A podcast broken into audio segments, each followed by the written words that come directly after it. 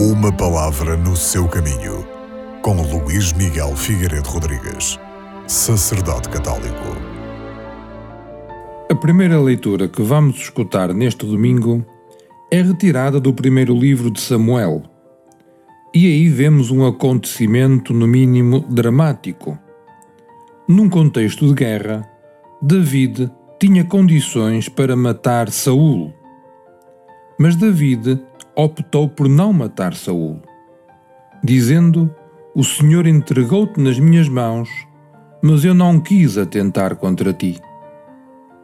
Numa época de violência, em que as manifestações de rancor, ódio e vingança prevaleciam sobre as de amor e perdão, quer a respeito dos inimigos da nação, quer dos inimigos pessoais, David com este gesto magnânimo, é o modelo do amor para com o próximo.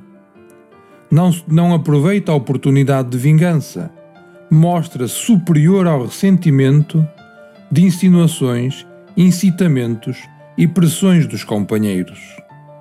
David ensina-nos que a vida de toda a pessoa é sagrada, só a Deus pertence, porque foi Deus que a criou e a destinou à participação da sua vida divina.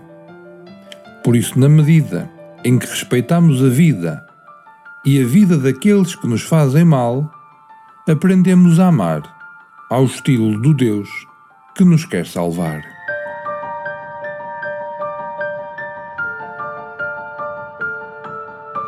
Uma palavra no seu caminho.